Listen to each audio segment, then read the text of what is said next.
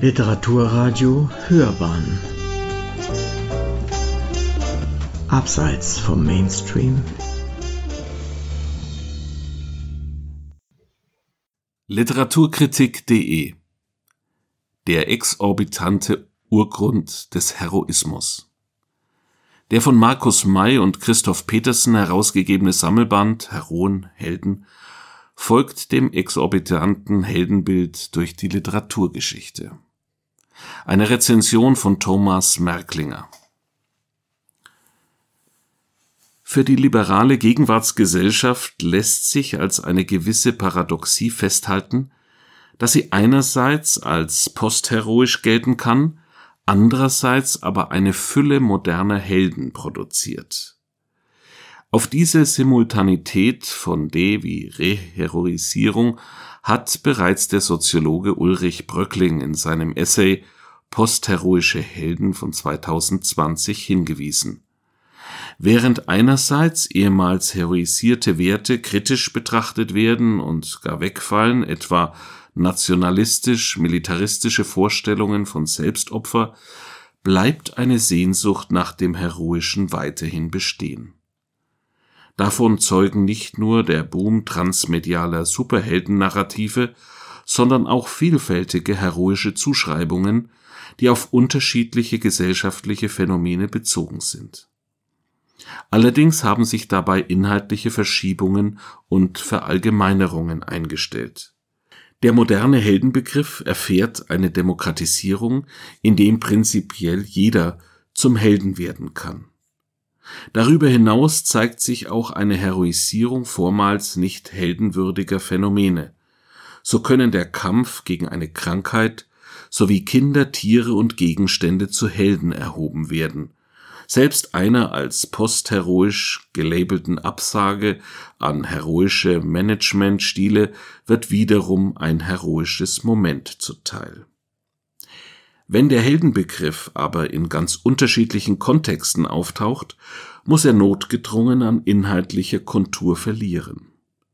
So sei zu beobachten, dass es nicht nur im Alltag bei der Rede vom Heldenhaften und Heroischen, sondern auch im wissenschaftlichen Sprachgebrauch zu einer gewissen Beliebigkeit komme, der man dann entweder durch eine restriktive Definition oder eine integrative, weite Begriffsbestimmung beizukommen suche, wie Christoph Petersen in der Einführung zu dem von ihm zusammen mit Markus May herausgegebenen Sammelband Heroenhelden eine Geschichte der literarischen Exorbitanz von der Antike bis zur Gegenwart schreibt.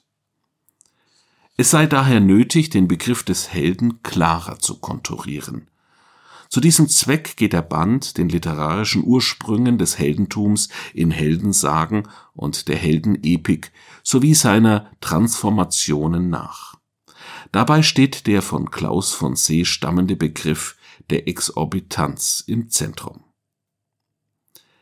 Im Gegensatz zu der inzwischen dominanten Vorstellung des moralisch guten Helden, der erst in der Moderne entstanden ist, wird Heroismus in heldenepischen Texten der Vormoderne meist nicht in moralischen Kategorien gesehen. Dort wird ein Heldenbild verhandelt, das sich durch außerordentliche, exorbitante Gewalttaten auszeichnet, die gerade deshalb erinnerungswürdig sind, weil sie den sozialen Bereich des Be- und Anerkannten transgredieren der Held lässt sich als exorbitant charakterisieren, weil er durch sein Handeln seine Fähigkeiten sowie teilweise durch sein Aussehen, das sich mitunter dem Monströsen annähern kann, das Normale und Normative überschreitet.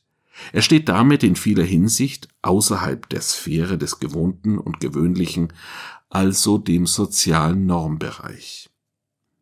Der exorbitante Held zeichnet sich durch kriegerische Exzeptionalität aus, ohne sich für moralische oder gemeinschaftliche Belange zu interessieren und kämpft daher, falls überhaupt, nur zufällig für eine gute Sache. Exorbitanz bildet damit den Kern ursprünglicher Heldenvorstellungen, wie sie in antiken und mittelalterlichen Texten ausgestaltet sind Für das verhandelte Konzept heroischer Exorbitanz ist allerdings zu sehen, dass die schriftlichen Überlieferungen selbst bereits eine literarische Auseinandersetzung und Reflexion dieses Heldenkonzepts bieten, indem mündliche Traditionen aufgegriffen und fortgeführt werden. In Reinform gibt es den exorbitanten Heldentypus wohl auch hier nicht es sind somit nicht nur schon heldenepische Texte der Vormoderne, sondern prinzipiell alle literarischen Texte, die in dieser Tradition stehen, epigonal, so dass der mit dem Sammelband angestoßenen Literaturgeschichte heroischer Exorbitanz die nachweltliche Perspektive auf das Heroische gemeinsam ist aus literaturwissenschaftlicher Sicht und in Abgrenzung gegen andere Verwendungsweisen spricht Petersen hierbei von Postheroik. In sechs historischen Feldern durchschreitet der Sammelband die literaturgeschichtliche Linie heroischer Exorbitanz von den antiken und mittelalterlichen Ursprüngen bis zu ihrem Nachklang in der Gegenwart, bevor in einem letzten Teil das Konzept des guten Helden als inzwischen dominant gewordene Heldenvorstellung aus der Aufklärung hergeleitet wird. Die ersten beiden Teile haben als Wurzeln des Heldenbegriffs antike Heldennarrationen sowie die von germanischen Erzählungen beeinflusste mittelalterliche Heldenepik zum Gegenstand. Zeigt sich in den mündlich geprägten vorchristlichen Texten der Antike noch ein deutlicher Bezug der Helden zu einer göttlichen Sphäre, fällt diese Beziehung in der heldenepischen Literatur des Mittelalters weg. Als Gemeinsamkeit lässt sich allerdings feststellen, dass sich die jeweiligen Helden zunächst meist nicht in den Dienst der Gemeinschaft stellen. Die kriegerische Selbstbezogenheit ist konstitutiver Teil des Heldenkonzepts und bildet den Ausgangspunkt einer literarischen Reflexion, an deren Ende auch eine mögliche soziale Integration des exorbitanten Helden stehen kann. Diese ursprüngliche Exorbitanz des Helden findet sich sowohl im Gilgamesch-Epos bei der gleichnamigen Hauptfigur als auch beim Achill der Elias, wie Johannes Bach und Markus Janka zeigen Insbesondere in früheren Textüberlieferungen ist die Exorbitanz des akkadischen Kriegerhelden noch sehr deutlich. In der späteren standardbabylonischen Gilgamesch-Epos genannten Fassung münden die exorbitanten Taten der Titelfigur in der Wiederherstellung der von der Sintflut verschlungenen religiösen Bauten und Riten und erheben Gilgamesch zu einem Helden, der mit dem Bau der Stadtmauer den Ruhm Uruks begründet.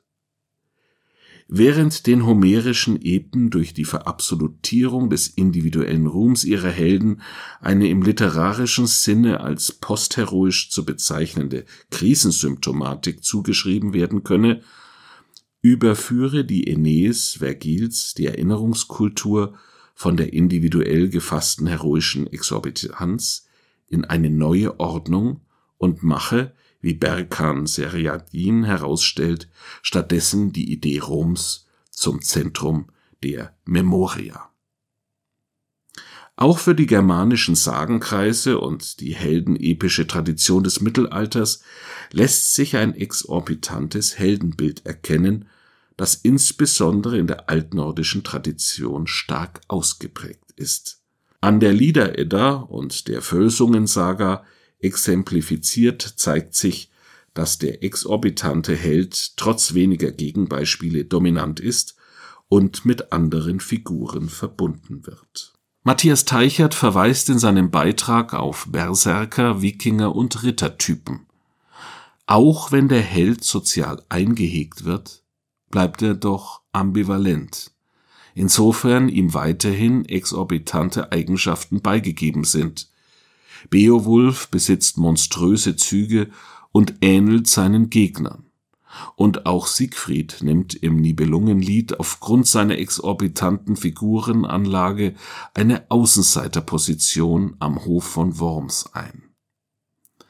Im altfranzösischen Roland sowie im altspanischen Cid sind die exorbitanten Energien des Helden schließlich religiös aufgeladen und werden gegen das Heidentum gerichtet. Darauf geht der Beitrag Bernhard Teubers ein. In der vormodernen Literatur stellen sich weitere Reflexionen des exorbitanten Heldentypus ein, indem er auf andere literarische Traditionen trifft, etwa biblische Narrative oder Ritterromane. Diesem Komplex geht das dritte historische Feld nach, am Beispiel des alttestamentlichen Judith-Stoffs sowie der Vergilschen Herkulesfigur und ihrer jeweiligen mittelalterlichen Transformationen. Christoph Petersen stellt schließlich die These auf, dass die Exorbitanz des Helden auf den eigentümlichen Kern der Heldenepik bezogen sei, der den Kampf als Selbstzweck des Helden sehe und auf ein spezifisches Kriegerethos zurückzuführen sei. Heroische Exorbitanz ist nichts anderes als die Umsetzung des Eigenwertes heldenepischer Gewalt in narrative Anschaulichkeit. Zum Helden werde man nicht damit, weil man für etwas Gutes kämpfe, sondern weil man überhaupt kämpfe. Dieser moralisch indifferente, selbst zweckhafte Kampfgeist forme heroische Exorbitanz und wirke auch heute noch ästhetisch nach, insbesondere in filmischen Inszenierungen von Gewalt. In einem vierten und fünften Teil schließlich geht es um den Nachhall heroischer Exorbitanz. Bevor der kriegerische Held in der Gegenwart wieder in unterschiedlichen Medienformen in Erscheinung tritt, ist er literaturgeschichtlich mit dem Ende der klassischen Heldenepik sowie einem gewandelten Heldenbegriff zunächst unter der Oberfläche verschwunden und taucht lediglich punktuell auf, etwa in der literarischen Fantastik. Das exorbitant heroische Dispositiv manifestiert sich in der Neuzeit insbesondere in Devianz und Monstrosität beziehungsweise ganz generell in Außenseiterfiguren. Dazu gehören etwa die maßlosen Protagonisten Christopher Marlowe's oder John Miltons Satan aus Paradise Lost, dann aber auch moderne Superheldenfiguren, wie Markus May in seinem Beitrag zeigt. Hans-Richard Brittnacher zeichnet nach, wie die Figur des biblischen Judas in der Neuzeit exorbitant heroische Züge zugesprochen werden, insofern sein Verrat als notwendige Bedingung für die Erlösungstat Christi gelten darf, und Jana Mikota beschäftigt sich mit dem Zusammenhang von Alterität und Heroismus in der modernen Kinder- und Jugendliteratur. Die Exorbitanz des Helden tritt im zeitgenössischen Erzählen wieder deutlicher zum Vorschein, wobei hier unterschiedliche Medienformen relevant werden. Das fünfte historische Feld geht diesen transmedialen Echos des Exorbitanten in der Gegenwartskultur exemplarisch im Superheldencomic, der TV-Serie und dem Computerspiel nach Dabei zeigt sich, dass insbesondere das visuelle Erzählen den exorbitanten Helden reaktiviert. Die Möglichkeiten der enormen Macht des Superhelden werden in Paralleluniversen durchgespielt und sind ansonsten selbst auferlegten Beschränkungen unterworfen. In Seriennarrationen finden sich exorbitante Heldenbilder, etwa im Western, und werden in Westworld oder Godless durch Gendering gebrochen wie auch die exorbitante Seite Walter Whites in Breaking Bad immer wieder durch Brüche und Beschädigungen zurückgenommen wird, so dass Elisabeth Karpefken von einem ramponierten, exorbitanten Heldentum sprechen kann.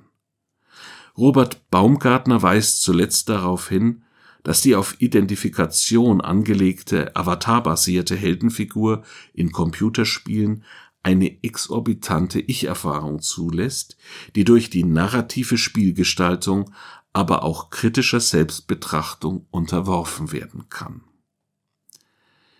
Der Genese des modernen guten Helden geht Christoph Petersen in seinem letzten Beitrag nach und führt ihn in einem archäologischen Versuch auf das Aufklärungsdenken zurück die Verengung des Heroischen auf eine am Gemeinschaftswohl orientierte Vorbildlichkeit findet sich etwa bei Jean-Jacques Rousseau vorbereitet, taucht bei Georg Wilhelm Friedrich Hegel auf und erfährt in Richard Wagners Lohengrin eine auf die Möglichkeit zur Identifikation abzielende Umschreibung, in dem exorbitante Ambivalenzen unterdrückt werden.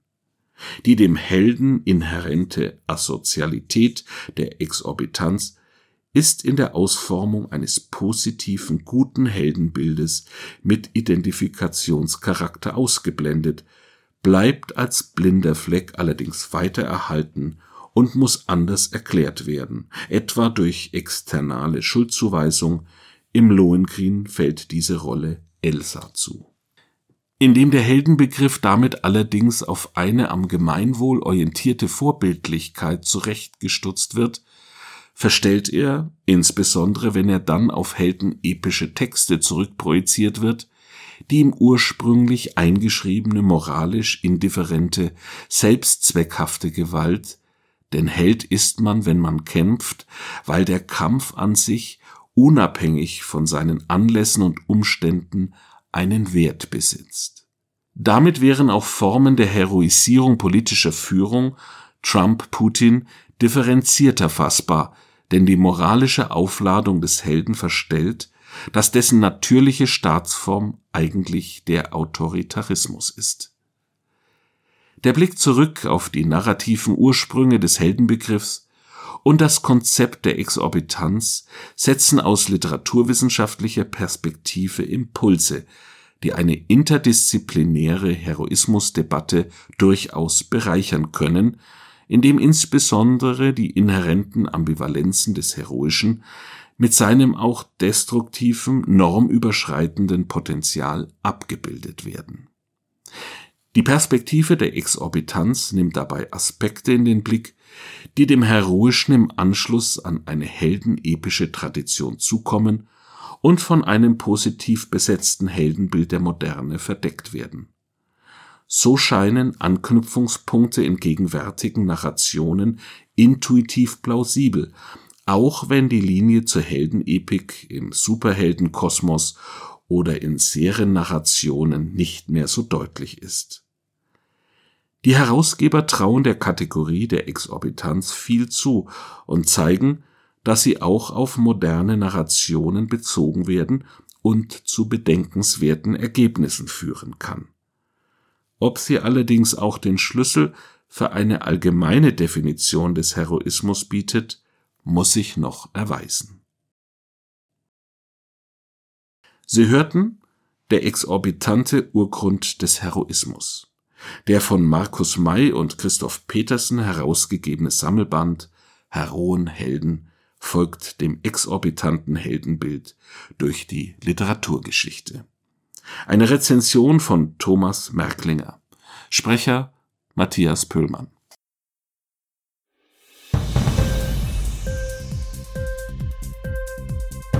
Hat dir die Sendung gefallen? Literatur pur, ja, das sind wir. Natürlich auch als Podcast. Hier kannst du unsere Podcasts hören. Anchor, Spotify, Apple Podcast, iTunes, Google Podcasts, radio.de und viele andere mehr.